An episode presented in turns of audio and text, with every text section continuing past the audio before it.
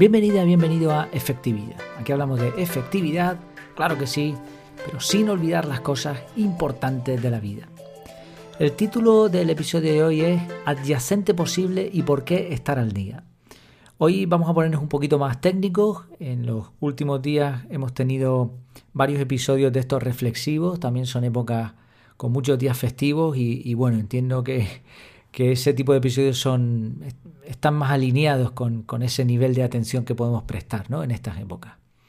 Pero hoy, hoy sí vamos a ponernos un poquitín más técnicos. Es un, es un tema muy interesante que encontré en un libro que terminé de leer hace unos días y que, que puede ser sobre todo algo útil para aquellas personas que están especializándose en una materia, ya sea porque la enseñan, ya sea porque la estén aprendiendo, porque se están sacando una titulación, por su lugar de empleo. Bueno, esto vale para muchos perfiles, pero sobre todo para aquellas personas que realmente tienen interés en ser efectivas y en mejorar sus habilidades.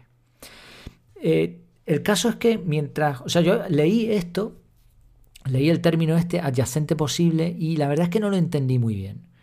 Y me costó, me costó entenderlo porque no era un concepto que no, no estaba muy bien explicado, por lo menos para mi gusto o para mi nivel, no sé, quizá la traducción no era buena. Y lo estaba leyendo en un libro que me ha gustado bastante porque tiene resúmenes eh, progresivos. Y, y, al final del libro se hacía un resumen total y volvía a aparecer este término, esta expresión adyacente posible, pero explicada de otra manera.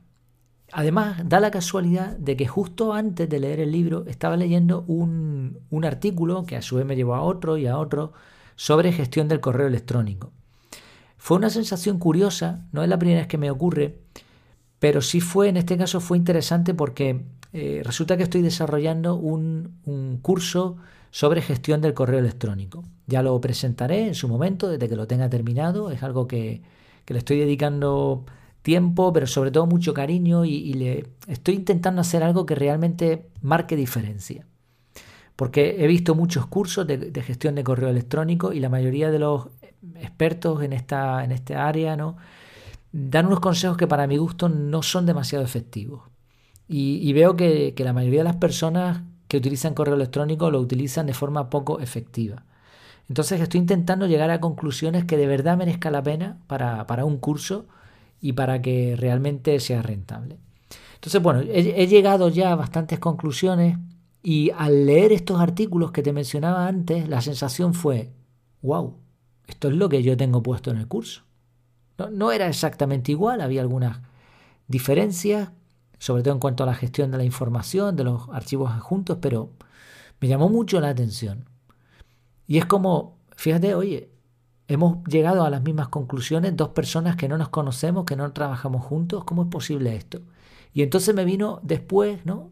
Todo esto se juntó, se juntaron los puntos al leer en el libro lo de adyacente posible. Vamos a explicar a qué se, a qué se refiere esto, por qué ocurre esto de que varias personas a la vez de forma totalmente independiente llegan a una misma conclusión. El adyacente posible es un término del divulgador científico Steven Johnson, que a su vez lo tomó de Stuart Kaufman, que explica el origen de la innovación. Johnson observó que las nuevas ideas en cualquier ámbito se encuentran un poco más allá de su vanguardia, de lo que, sea, de lo que se sabe, de lo que se conoce, en el espacio adyacente que contiene todas las combinaciones posibles de las ideas ya existentes. Lo repito, sigue siendo un poco complejo para entender, pero vamos a ilustrarlo. Las nuevas ideas una nueva idea que surge, da igual en el ámbito que sea, está un poquito más allá de lo último que se ha descubierto en un lugar en donde podríamos decir que están todas las combinaciones posibles de todo lo que se ha descubierto por último. Eso es el adyacente posible. Entonces, primero, esta observación que hace, lo que la conclusión a la que, a la que lleva es que primero debes de estar a la vanguardia de tu especialidad para estar cerca del adyacente posible, de ese lugar donde las combinaciones se pueden juntar y de pronto va un pequeño avance y una, una cosa nueva, una innovación. Lo ilustramos de una forma muy sencilla. El ejemplo no se puede aplicar totalmente, pero creo que sirve para entenderlo. Imagínate un muro, un muro fuerte de estos de hormigón, y ahora tú agarras un, aquí en, Canarias se dice un marrón, un martillo de estos pilón con, cabeza grande, ¿no? Para dar golpes ahí eh, y partirte el pecho dándole al muro. Bueno, pues una persona empieza a darle un golpe. El primer golpe no va a partir el muro, probablemente. Ni el segundo ni el tercero. Hay que darle golpe uno, otro, otro. Pero ahora imagínate que en vez de una persona a la que está dándole golpes al muro, hay 10. Y los 10 le van dando martillazos. Pam, pam, pam. Poco a poco la pared se va resquebrajando hasta que al final uno de los martillazos, o dos, o tres, varios a la vez, puede ser incluso, dependiendo del ritmo que lleven estas personas, parte la pared y la pared se hace el agujero y cae. Pues lo mismo sucede con los avances. Cuando hay muchas personas dando pequeños golpes y contando lo que van aprendiendo, poco a poco se va generando como una especie de espacio en donde estás muy cerca de encontrar algo nuevo. Realmente da igual quien lo encuentre. Incluso puede ser que sean varias personas los que encuentren eso nuevo, esa, innovación. Y así es como se producen los avances. ¿no? Los avances científicos, normalmente, sobre todo a estas alturas de la historia, con tanta información a nuestra disposición, es raro encontrar algo súper sorprendente, súper diferente, una cosa tan, tan, tan nueva que no tenga nada que ver con lo que se sabía antes. No, ahora mismo lo que ocurre es que se van dando golpes, algunos golpes son mejores, otros golpes son peores, y de pronto se parte el muro y se logra un avance, y ahora a por el siguiente muro, y así poco a poco. Pero fíjate que, que la ilustración y, y en cómo funciona este adyacente posible, si hay varios puntos que siempre se tienen que dar. Primero, es difícil que una persona sola, sin que tenga contacto con ningún otro tipo de, conocimiento al respecto de una materia, encuentre una innovación. Es muy difícil. Hace falta mucha gente dando golpes y estar cerca de donde se están dando esos golpes. ¿no? Tú tienes que estar cerca de las personas que están innovando, de las personas que están descubriendo y trabajando en una materia. Hace falta ser bueno dando golpes. O sea, si tú eres un flojera, pues tu golpe no va a ser nunca el que derribe el muro, ¿no? Va a ser el de otro. Pero si tú das golpes al mismo ritmo que los demás, pues un día te tocará a ti dar el golpe bueno y otro día le tocará a otro. Por otro lado, la mayoría de las personas, y esto es un punto también importante, no están en el muro. Por eso, para lograr una innovación, tienes que estar cerca de ese sitio, y tienes que estar en el adyacente posible. Estos son algunos requisitos básicos para que se dé una innovación y para que te toque de alguna manera.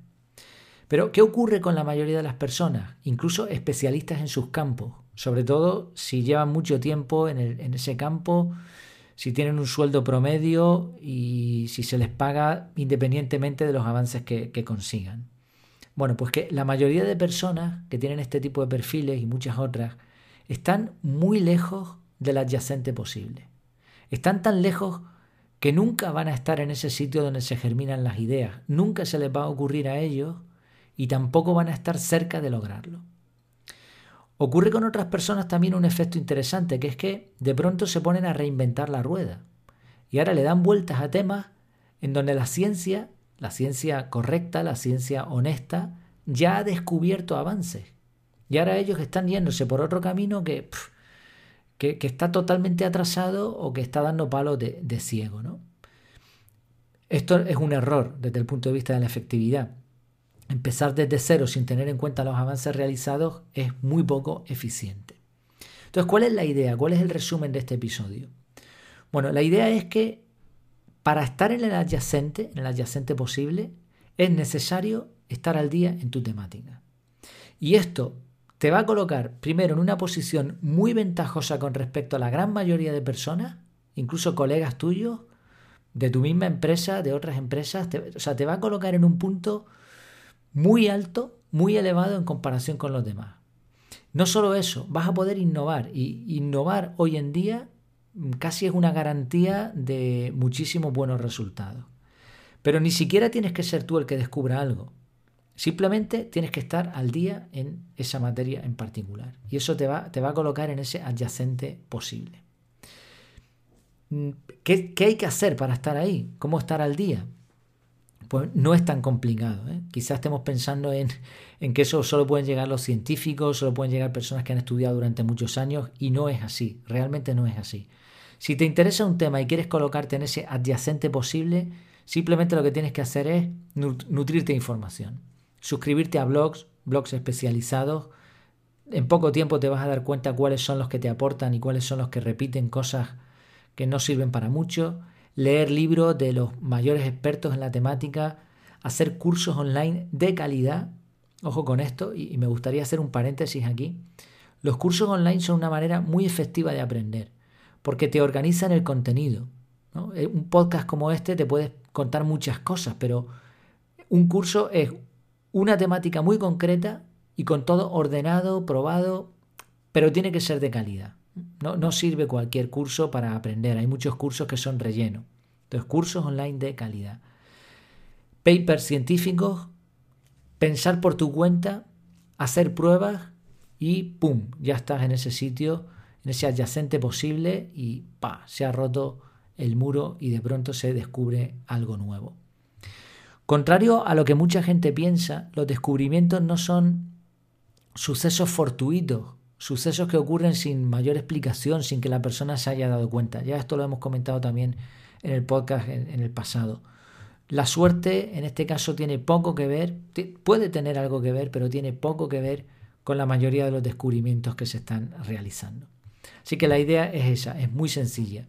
Busca estar al día si quieres colocarte en ese adyacente posible. Por lo menos eso es lo que yo llevo intentando desde hace mm, varios años ya y creo que, que, está dando poco a poco sus frutos porque mira, pues con ese artículo que mencionaba al principio, de pronto te das cuenta de que estás llegando a conclusiones que otras personas en otro sitio del mundo y con mucha más experiencia que yo, desde luego, pues están llegando también. Así que adelante, no es complicado de verdad, simplemente es estar al día, por supuesto, y como decimos siempre en, la entradilla de este podcast, sin olvidar las cosas importantes de la vida, que son muchas, y por supuesto no todo es hacer un descubrimiento. ¿no? Pues muchas gracias por tu tiempo, por tu atención y hasta la próxima.